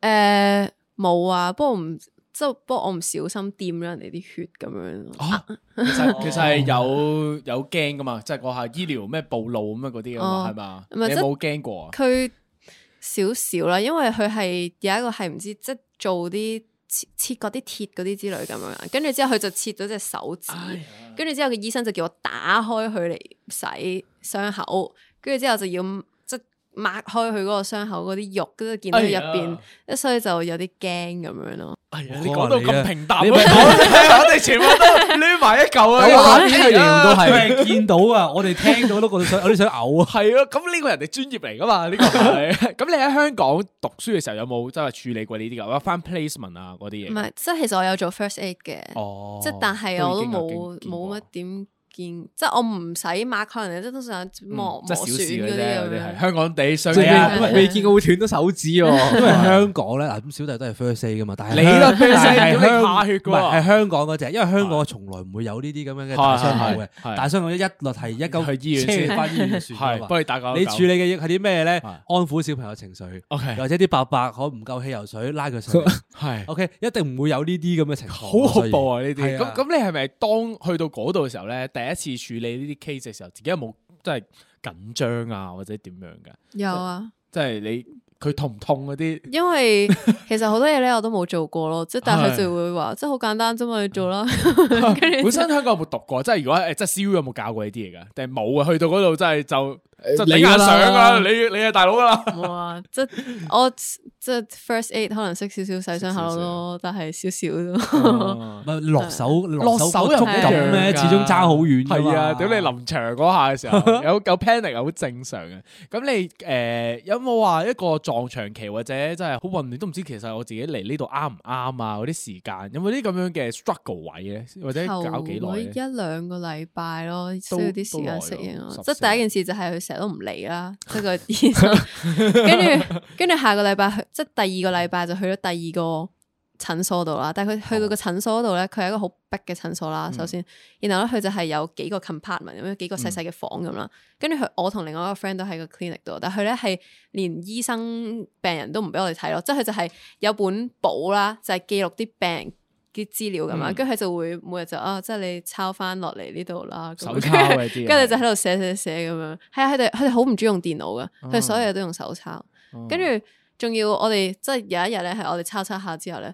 跟住佢就哦，我哋要用呢個房，你哋出去啊咁。跟住我哋就凍咗喺出面，唔知做乜嘢咁樣。真係 feel 到幾唔 respect 啊！ 都幾混亂嘅，成個 sequence 嘅系係。啊，即係所以就唔係好知做緊啲乜嘢咯，嗰陣哦就你係係你啱啱我都講咗兩間 clinic 啊，定係係定係你仲有 routine 多幾間㗎？嗯，佢其實仲有間大醫院嘅，但我冇去到，因為佢喺另外一個 slum 嗰度。哦係啊你有？冇其中一個環節啊啦？即係話可能邊一間嘅時候咧，你開始發現，誒我知自己做咗啲乜嘢 咯喎，即係有人俾加拉我話我知覺得，哦原來我呢個時候要做啲乜阿七嘢，或者我望到呢啲人要同佢講嘢咁 係樣，有冇咧？係係要自己摸索，因為佢真係佢真係由得你咯，即係佢就係哦我就總之你企喺度啦。咁啊樣佢總之係跟住交你咗自己間房俾你，你自己諗到啲咩可以 做啦。咁啊你會你會 prefer 呢一種玩法啊？即係你自己去探索啊？定係哦原來有個阿 Sir 跟住你嘅，誒哇你今日要去洗傷口，你今日要去誒接待咁樣，我唔知啊。你你中意邊一種方式咧？其實我覺得而家咁樣都幾好啊嘅，因為我跟我即係個醫生終於嚟啊啦，佢之後嗰幾個禮拜都好早嚟啦，好準時啊。跟住之後，其實佢好 chill 咯，即係佢就係 like 啊，即係你學下咯。跟住之後即係等於你喺公司見到啲 intern 仔啊嘛，你都唔知 佢點樣 handle 即係你又佢唔啊嘛知俾啲咩佢做好咁啊？佢人又嚟咗啦，咁 樣。你求其執啲嘢自己搞下咁即樣。係正常一樣思維嘅啊啫，嗰樣嘢就係你就喺嗰度做 intern 咁樣咯，個感覺係。咁你你又喺誒讀中醫啦，本嗯身嗰個 knowledge 上面咧，有冇話有冇任 apply 何嘢過啊 apply 到啊即係個個黑人過到嚟嘅時候， 即係唔使話伸條脷出嚟啦，打個脈先都要噶啦，呢啲位係嘛？可能係 basic 嘅一啲，即係嗰啲 physiology，即係嗰啲身體點樣運行，即係你當好似 bio 嗰啲咁樣，即係你會明白多啲咯。因為啊有啲高中學生嚟咁樣，即係佢哋就唔係好知係咩事咯。但係起碼因為我有讀過少少西醫科，即係所以我會睇得明。即係例如佢同我講話佢呢個病，係或者佢俾我睇呢個報告，佢話呢度有問題咁樣，即係我起碼我知道發生咩事咯。高中學生係咩啊？即係當地定係唔咩？啊啊係唔你係，個團佢即係係佢友個佢係團友啲義佢啲工，團即係有友啲哇高中學生嚟。哇！係啊 即係嗰啲歐洲佬係高中都走去參加呢啲係喎，啊即係所以你話歐洲地方同 Asian 真係爭幾遠，高中已你經走會去啊你會去 explore 呢啲地方？你中學你阿媽你都唔會俾你去啦，你阿媽同你中學同阿媽講，媽，我想去非洲啊。我想飛洲做醫生。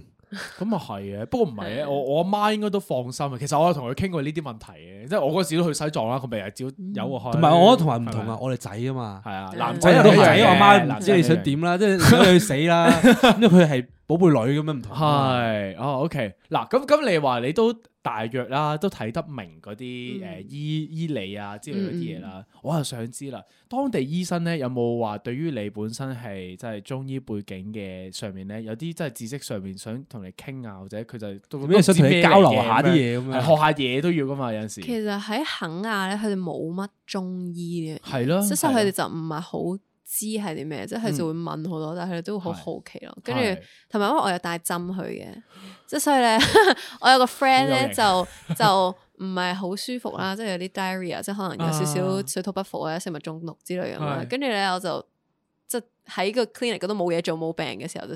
即係 時時攞去試試針，試咗咁拮鳩樣佢，佢鬼佬嚟嘅，诶，系啊，系瑞士嚟 嘅，瑞士啊 friend 佢係佢佢知有呢樣嘢嘅，有呢係啊個醫術喺嘅，喺嗰邊就好興嘅，即係歐洲嗰邊就好興嘅針哦好灸。興添啊！呢係啊樣係啊係啊嘢係有啲東方巫術呢啲，揸住咁你飛針啊！咁你嗰個針灸係你覺得係成功嘅，即係佢係 work 嘅。佢佢覺得佢有舒服咗咯，哦，你有冇成功撳啊？嗰下，你覺得哇！屌我我針，哇佢我挑開咗佢啲筋啊，嗰啲嗰啲個肚好舒服咗啊！即刻嗰道氣啊，鬆咗道氣 啊，佢嗯有舒服咗就得啦。 總之冇事 啊，佢會變成咗殺人啊！佢最緊要冇事。千祈唔好攞阿表哥試針啊！ 我係暈針㗎，表哥嗰啲針咧要咁粗一 支啊，啲肉咧跟唔到入去。咁 死你即。係啊佢 叫我試唔轉係因為佢。我嗰時我做 facial 咧，啊我試過俾人針灸啊嘛。係跟住佢一吉落嚟咧，佢挑佢要挑我啲筋咧，等啊我啲筋鬆翻開咁啊嘛。因為我我隻手嗯即係有啲肌肉緊咗咁樣啦。跟住佢一挑咧，跟住我就開始變青口唇白啊啦。我暈針，你有冇試過見到啲人暈針啊？即係除咗佢咁講完啦，有啊，因為我哋喺上香港堂嘅時候嗯咧，即係我哋學針灸就係要互相針咯。哦， 即佢係就所特以登揾啲暈針嘅人出嚟試噶 嘛。係即係所以啊同就學同學係啊，之間啊同學 group 同同學之 project 咁樣啊間係係 我唔會信你嘅。你會唔會日常袋住包針，即係見到自己啲 friend 就攞嚟試兩嘢咁樣啊其？實我啲 friend 係會喺背嗯想囊要哦擺一包針噶咯，但係我就因為我唔帶袋，所以我唔 冇帶針。好有型喎呢樣嘢，即係你你等於醫生唔會無啦啦攞個聽診器咩，即係嗰個 聽個肺咁樣，隨喺時喺條街度，我可唔可以幫你聽聽啊？咁樣佢個口入把手術刀喺度啊，佢驚啦嗰下。都好型喎！你突然間好似睇啲古裝片咁樣咧，抽起啲針針，咁樣打暗開咁暗器咁 樣樣，廚師 Gordon Ramsay 大把刀出街咁樣啊， 有嗰個形象出現。嗱咁咁嗱，問咗好多話你喺非洲做完呢啲咁樣嘅經歷之後啦，咁我知道你仲 ongoing 緊讀書嘅，咁你讀完書之後咧，有冇會話想即係喺香港度做啊？定係話因為經過去咗非洲，即係睇唔到其實唔同地方都需要再誒、呃即係 promote 下啊，或者話喺嗰邊做誒、呃一啲未未了解過中醫嘅嘢，喺嗰度做中醫都幾得意啊！有冇咁嘅諗法咧？其實都有咯，嗯因為我覺得嗰度舒服啲，即係個比較節奏適係比較適合我生活。因為我覺得香港好大壓力，同埋好嗯好快，所有嘢都，即嗯係所以其實喺嗰邊係比較開，即係啲人就算好窮都好，佢哋都係快樂咁樣嗰係啲比較無憂無慮啲，冇咁緊張，所以我我好想知咧，你走嗰下咧，即係你你走嗰下同你啱啱到步去到非洲嗰下咧，你對個國家，即係你對呢個地方有冇啲咩諗法上嘅改變咧？或者你自己嘅心態有咩改變咧？冇啊，好有歸屬感喎而 家。對非 洲， 人哋話晒四個部落嘅名㗎，而家係啊，即係你會再想翻去嘅。係啊，係啊，即真係係就想翻翻去。 Kenya，唔定係想話其他其他嘅非洲國家都可以 explore 下。係，其實我係想去多啲唔同嘅地方，因為我喺嗰度識咗一個 friend，、嗯就係佢過去嗰一年就係環遊世界咯，即係去咗十七個國家咁樣，即係我好羨慕。做義工，做義工都係 唔係啊，就係環遊世哦就係界，玩淨係呢度義工咯。哦，咁佢點樣生存啊？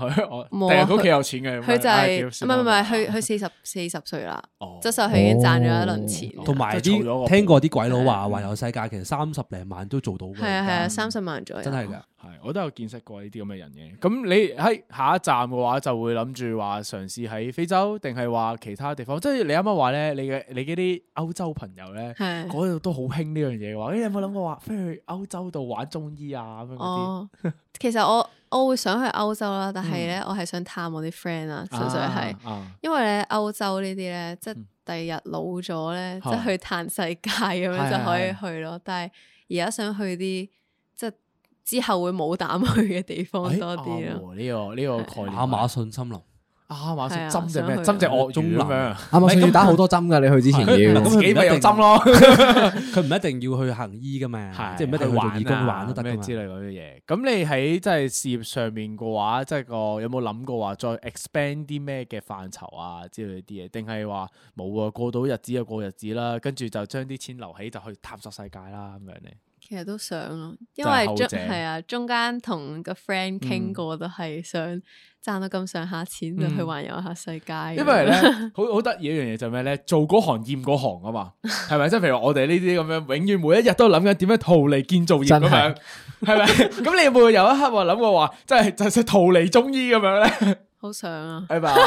已經想啦，即係過程覺得咧，唉，仆街啦，讀煙讀到咁出嚟，仲你點樣搞咧咁係樣？啊，個個真係都係咁諗噶唔嘛。係讀 law 你都係咁樣噶，嗯即係有啲人可能專科咧，係對到厭啊，對到嘔啊。係咁我想問你，啊你會喺香港做中醫啊，嗯定係你去外國做相關係 related 嘅工作咧？完全唔執業喺香港定係點樣？我諗我點頭嗰幾年都應該會喺香港做住先試啊試，但係之賺後就真夠係就唔去外國知。 玩。 其實其實我覺得可以玩嗰啲 pop up 形式喺外國玩都幾有型啊！係即係嗰啲好興咧咩 pop up 中醫咁啊？係啊行入嚟俾我針兩針嗰啲啲咩啊？推架濕鳩單車，話自己流動咩醫生咁樣嗰啲呢，擺個檔咁樣喺路邊幫你針灸咁樣係咯啊，幾型啊其好實似。好似幾好，幾着有套趣道喎！士突然間袍咁樣，有即係嗰啲外國佬見到呢個，屌你你到師傅有啲 racist 嘅 係啊咩 racist 啊？你有個你有形象啊嘛嗰樣嘢，唔係中醫屌你呢條是道士你袍咩嚟你㗎嘛？嗰而架家濕啲鳩單車掛幾架飛劍喺度咁樣。我屌佢啦！而家啲中醫都係着嗰啲醫生袍噶， 邊有人着道士衫㗎屌你啦！上次我睇中醫佢用 iMac 噶佢， 冇撚寫紙啊！佢喺電腦度打啊！嗰啲藥方我見佢好有人型哋啊而！家執藥唔係嗰啲藥材貴嘅咧，啱啱粉嚟㗎啦，佢都。你識唔識執執藥啊？誒呢個又好問題啊喎。啱啱學咗個 course 叫中藥鑑定，嗯，識多咗少少即係你而家係望到嗰啲植物，你就知道佢係咩嘢咁樣 啦。大約知某某幾樣咯。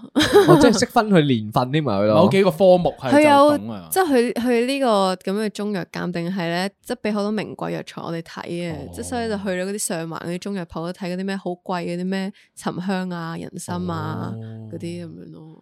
你會唔會做呢邊嘅工作咧？因為係我啊啊，我有好多朋友做嗯藥廠 sales 嘅，係咁啊 sell 咩咧？就 sell 啲中藥藥材啊，嗯跟住就啲成藥啊，咁樣去玩呢啲嘢，嗯都係賺錢向嘅，但係就唔會係行醫嗰邊啦。你有冇諗過呢啲咧？暫時應該唔啦，嗯我做唔到 sales 啊，我哦，咁你喺上環嗰度咧，有冇見過一樣即係最貴嘅嘢係啲乜嘢咧？其實誒即係價值苦邊苦邊金金絲沉金絲沉香啊，係咪好似係？係有咩用啊？有咩功效啊？呢啲好有型啊！係開咧始啦，個係名就啲型有錢佬咧，其實佢淨係擺翻屋企等咯，攞嚟但係真紋㗎嘛，好似係係。啊係啊，我記得最貴嗰支人參好似係百零萬啦，嗯係唔佢出奇喎嗯嗰日有嗰啲，然後好似嗰度沉香好似成千萬嘅，好似係真係呢啲價格， 雖然佢眼擘大咗啫，但係根據以前可以睇新聞去到好多次環遊世界㗎咯，係嗰一啊係下。啊，你嗰所以下有冇少少貪念喺個腦袋 入邊，就開始夾兩個同學，見兩個醒目少少嘅，係啊就諗夾諗一住隻夾佢隻右手擺落去嗰個人參度摸一摸，跟住轉頭自己塞落書 包啦。轉佢少少咁樣， 收落個唔褲得袋噶，度唔可以整斷佢噶，要成嚿成攞條出咁嚟樣係？嘛？ 而家咩嗰啲咩誒換咗佢嗰條咁樣。 好咁啊，我哋都了解咗好多你誒、呃本身讀書嘅背景啦，去非洲見即係所見所聞啊之類嗰啲嘢啦。咁我哋下一個環節咧，得翻翻去我哋最原始我哋嘅節目一定要有個環節就係唔准諗即刻答啦。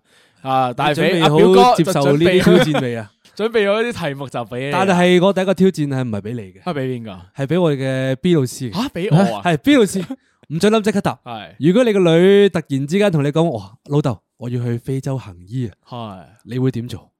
佢行醫啊！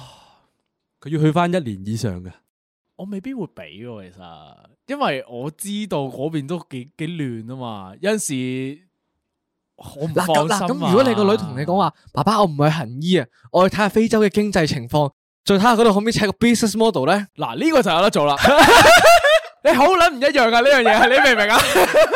你明唔明啊？你要行醫，你要去嗰啲 slum 啊、城啊嗰啲嘅時候，我知係混亂嘅，有陣時有啲情況你係控制唔到。但係你去話走去砌 business model，你坐 office 度同嗰啲人喺度猜嚟猜去，我知道嗰個咩情況 啊嘛，俾我翻有少研究過啊俾嘛翻少。少 background 你先。佢咧係一個金錢至上嘅人嚟嘅，係佢聽到行醫啊，心諗嗯，冇錢噶啦，冇 value 啊，嗰件事唔值啊。 咁如果好啦，而家換咗係你啦，你而家係一個媽媽啦係，咁你會唔會俾你個女去做呢樣嘢咧？佢同你講阿媽，我想去非洲做醫生，佢都去咗啦，佢 都去過，乜唔係㗎？咁佢生出嚟嗰個可能佢唔想佢去唔放心㗎嘛，哦佢去過一次覺得唔因為安自己全，啊見過。啊你會點樣？你會你會鼓勵佢啊，定係唔俾佢去咧？去咯，但係係你啊會唔會好似你阿媽咁樣誒誒去咯？但係係咯，小心咯，哦咁咁都一定會擔心嘅，自己但諗咯咁 係樣。即係睇下咯，因為我就適應到咯，咁嗯但係唔睇係情個個都況適應到咯，因為好多人咧，其實佢哋係唔係好。即係佢哋係有啲不滿啦，即係可能因為個組織比較鬆散啦，兼且佢哋唔係好適應嗰啲生活啦，所以佢哋係會改機票早走咗嘅，有啲哦係咁佢哋哦，因為因為我理解嘅嗯西方地區人哋以發以發展國家成長嘅人咧，你一直都喺制度入邊生活嘅時候，所有嘢都 reach 得好好咁樣。即係 even 你去到當地嘅時候，即係非洲，即係我意思係話。政府又係啲人又唔出現啦， 資訊又冇，打個電話又冇人聽啦，跟住你啱啱話單剔啊，所有嘢嗰度本身信號都唔算話特別勁嘅，four G 嘅就 three G 生命嘅就嗰啲最普遍都係咁嘅時候，佢哋想走係可以理解嘅嗰個情況就係。咁啊唔准谂，即刻答啦。剩翻上一題嘅，我諗住問大飛嘅呢題。係哎佢咁如果你當你佢冇到啊，你個個都 咁如果你個女去完翻到嚟之後，拖住個肯亞嘅男朋友翻嚟，同佢講話：爸爸，呢個係我新認識嘅男朋友，我覺得我同佢好投契啊，我諗住就同佢即刻結婚噶啦。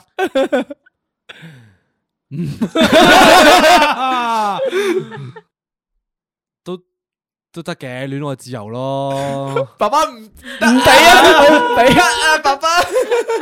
我唔知點解我我浮現咗你阿爸個樣 出嚟。死我哦咯！即刻有啲對白咯。哦，誒係咯，自己諗 咯，係啊。你邊樣對你好啲，你自己諗咯， 自己衡量下咯。可以嘅，可以嘅， 其實冇問題吧？其實我覺得咩冇問題啊？唔係啊，因為就戀愛我自由噶唔嘛係，唔係呢樣嘢，就我覺得我個女嚟噶嘛，就我角度嚟講，唔關佢係邊個國家嘅人士咯，而係佢個人本身係點樣咯。即係你話佢係好嘅教育出身嘅，跟住本身個職業啊，所有嘢都好好嘅話，佢就冇乜所謂。種族就冇乜所啊但可謂。能要嫁到好遠咯，即嫁係到去好唔遠去去留喺嗰呢度咯。個就係個問題啦，哦即係你個女分分鐘要嫁去非洲喎，可能要跪住啦，係應該咯，中中時時差差啫啫。但係呢個時候咧，我第一諗到一個唔准諗即刻答俾佢係又俾佢。OK，係啦，係啦，唔准諗即刻答。請問你喺非洲有冇任何認識男生或者俾男生搭讪嘅經歷咧？聽完咁多咩行醫啊，各樣嘅正經嘅題材冇人之後，在意嗰啲嘢，冇人再在意呢啲嘢啦。翻翻去老本行，我哋有冇？請問有冇呢啲 咁嘅經歷呢？ 其實咧，佢哋係好直接嘅呢個肯亞男人，所以咧直接係抱你翻屋企，即係話佢哋係好容易就會問， 即係佢同你講兩句，佢就會問你攞電話號碼咯， No contact 同埋我試過俾人抽水啊，好嬲啊！嚇喺邊個場合俾人抽啊？巴士但係度有兩次咯，即係一次咧就係喺 Mombasa 嘅時候啦，即係喺個街市嗰度，即係我同個男人買一啲辣醬咁樣啦。嗯跟住之後咧，佢就話哦，即係我我跟住落嚟去一間餐廳嗰度，跟住就話哦，我帶你去巴士站嗰度，因為即係得 local 識搭噶嘛。跟住之後佢上埋車喎，跟住之後咧佢就叫我，即係我我仲要我幫佢俾埋車費啦，但係 OK 即係是但啦，即係好平啫。係好平嘅。跟住包之養後咗。 去到啦，去到啦，跟住佢係又坐坐低埋喎，去咗邊跟度啊？你哋住係去去咗一間餐廳啦，但係係哦比較山卡拉啲嘅，我 OK 冇諗過咁山卡拉哦啦，即係佢係 Uber 係完全 call 唔到啦 OK，，即係冇車 OK，嚟咁樣。跟住之後坐低食飯咧，即係佢就當咗好似係一個 date 咁樣啦，即係佢就喺度問我嘢，哦即係跟住原之後本你諗住一個人去，哦係啊我諗住一個人去㗎啦 O K O K，。跟住就問你啊，Are you married 嗰啲咁樣之類啦。跟住之後無端端食完飯，即係喺度即係伸展咁樣，跟住無端端咁樣。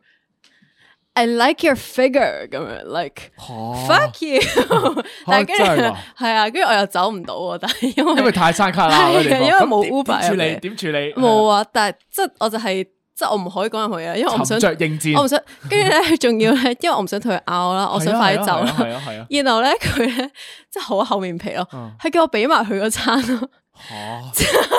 但我理解嘅，佢即係你 Asian 喺你嗰啲國家見到啲 Asian 嘅樣，應該都會覺得佢誒應該幾有呢錢。個屋企一定做石油係啊啊呢個。即係係咯，石油公主嚟嘅。係啊，我諗就佢唔係睇檔嘅咩？本身係係啊，但係無端端就嚟咗，唔知做乜事啊睇咩檔，梗係食飯佢本啦。身買辣椒醬俾佢噶嘛，唔係食飯買啦下檔都唔睇，直頭行咗去同佢食飯喎。你話仲去好遠喎。咁嗰餐飯咪好尷尬咯，定係定係其係實我唔係好㗎尷尬咯，佢就佢就唔尷 尬咯，佢就係咁同你講嘢係。啊， 你有冇 WhatsApp 定指啲 friend 佢話誒好大鑊啊情況咁樣，即係要人救你走啊嘛 urgent？urgent，有啊，但係香港嘅 friend 咯，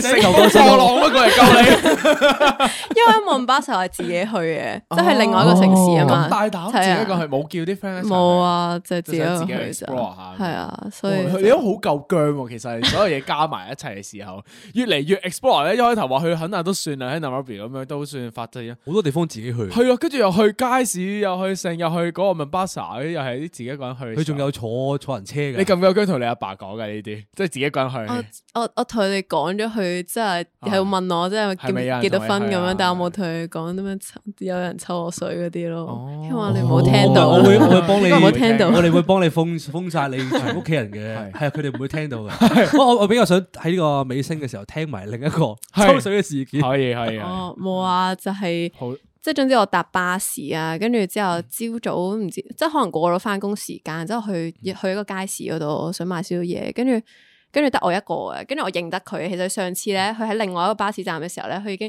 即係隔離嗰個巴士收錢嗰條友，跟住佢就隔住個窗嘢問我攞電話啦，但係我覺得冇俾嘅，我覺得冇俾嘅，但我認得嗰條友啦。跟啊住今次佢又問我攞電話啦，跟住我已經即係佢問我啊，do you have a boyfriend 嗯咁樣，跟住我已經喺度話啊，I have a boyfriend 啦咁樣，跟住佢就話啊，don't tell me this 咁嗯樣，即係仲係總之係咁煩啦。跟住點知咧，原來佢 fit 我啦。嗰、個巴士咧唔係去嗰個街市嘅，即係去到中途嘅啫。跟住所以咧，佢就稱咗我去搭另外一架巴士。跟住佢喺 Oh, 即係上巴士嘅 shit. 時候，佢就喺度推我背脊，跟住係咁樣咁樣咯。咯，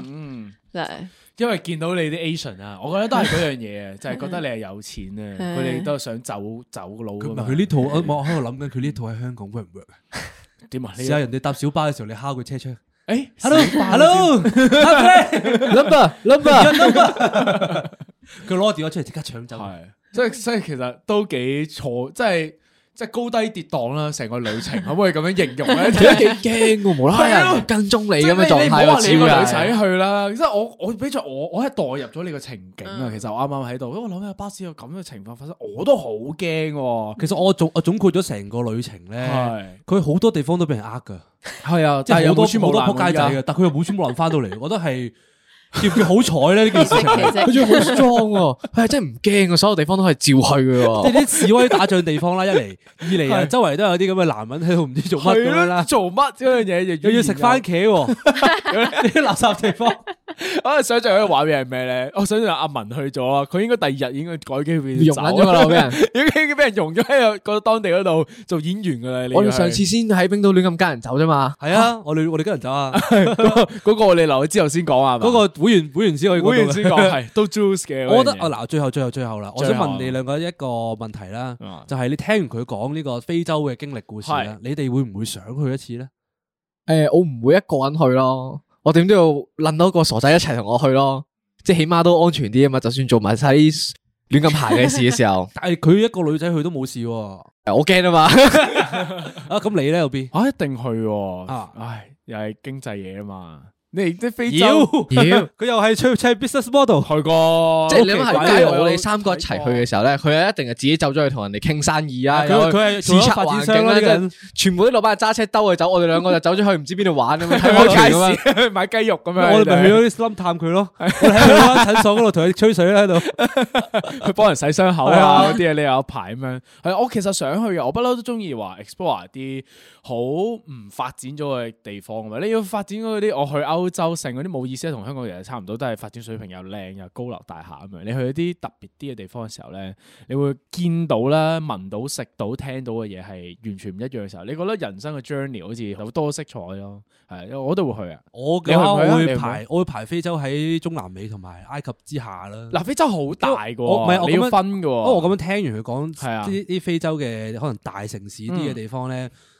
，so far 我聽落都係冇乜興趣嘅。嗯，即係佢佢嗰佢嗰下就好似我哋嗰時去卡塔爾咁樣咯，嗯嗰個感覺就係好好翳焗、好悶啦。嗯其實對我嚟講，我唔我唔吸引，嗯，南非咧、埃及咧暫時唔吸引。都唔吸引係係咪啊。我哋遲成個啲非揾洲啲去過呢啲地方印度嘅呢人翻嚟講下咯，印度有啊，我想去印度啊，其好想去實印度啊，係咯，我哋組組團團咯咯，真係想去印度啊，因為印度係 唔去我知佢咧係應該係就九成都唔會佢一去定噶唔啦會，啊啊100%污糟唔會去，係啦，佢係受唔到食街邊嘢嘅。嘅佢覺得好污糟啊接唔受唔到得呢㗎，樣嘢。唔可以咁樣㗎。係啊， 真係唔係 race 唔 racist 嘅問題，我係真係頂唔順啊。好嗯啦，咁就今日到呢度啦，差唔多係啊啦。啊今日個節目啦，係啦，真係好多謝表妹咧，多謝晒上咁嚟你表妹。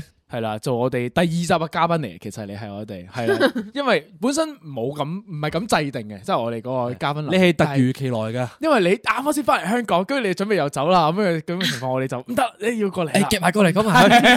係啦，就分享咗啲同埋呢啲旅行故事，我哋都好冇錯好中意聽嘅。系啦，平時大家好少接觸啦，好多你又好多嘢㗎嘛係咯，又話做醫生，跟住又又走去非洲嘅一個 slum 咁樣啊，係正常人冇得體驗嘅嘢啦，就可能俾我哋我哋啦，聽眾啦，開眼界啊。最後咧，我想聽，我想知道咧呢個非洲話嘅拜拜係點講。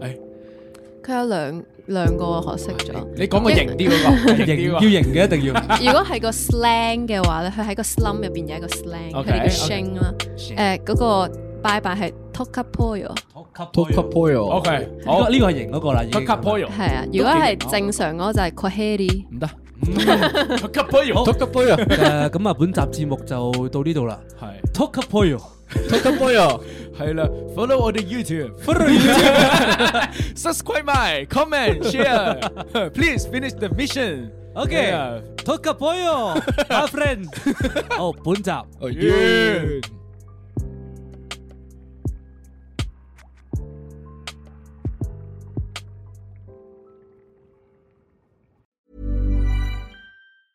Planning for your next trip? Elevate your travel style with Quince. Quince has all the jet setting essentials you'll want for your next getaway, like European linen, premium luggage options, buttery soft Italian leather bags, and so much more. And is all priced at 50 to 80% less than similar brands. Plus, Quince only works with factories that use safe and ethical manufacturing practices. Pack your bags with high-quality essentials you'll be wearing for vacations to come with Quince. Go to quince.com/pack for free shipping and 365-day returns.